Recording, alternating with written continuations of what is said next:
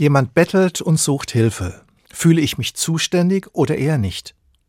Eine Situation, die auch Jesus kennt. Einmal wollte er nicht wahrhaben, dass es jetzt seine Aufgabe ist, zu helfen. Eine Frau kommt zu Jesus. Sie ist verzweifelt wegen ihrer Tochter. Die ist total neben der Spur. Es ist einfach nur noch schwierig mit ihr. Die Mutter am Ende ihrer Kraft. Von Jesus erhofft sie sich Hilfe. Der kann heilen. Das glaubt sie. Darauf hofft sie.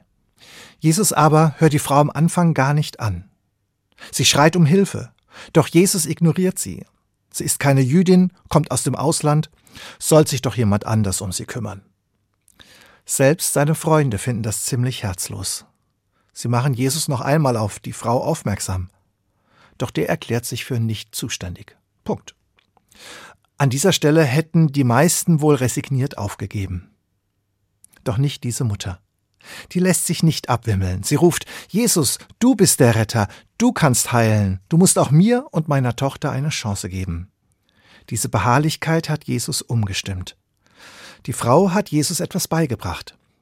Seine Zuständigkeit geht viel weiter, als er dachte. Er wendet sich ihr zu und sagt, Dein Vertrauen ist groß. Deine Tochter wird gesund werden.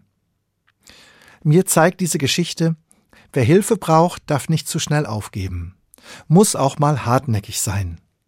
Manchmal braucht es mehrere Anläufe, bis andere die Not sehen, sich zuständig fühlen und helfen. Ein offenes Ohr und ein weites Herz sollten keine Grenzen kennen, auch nicht bei uns. Klar muss ich trotzdem schauen, kann ich überhaupt helfen? Aber zumindest prüfen sollte ich. Vielleicht kann ich ja doch etwas tun, wenn jemand Hilfe einfordert.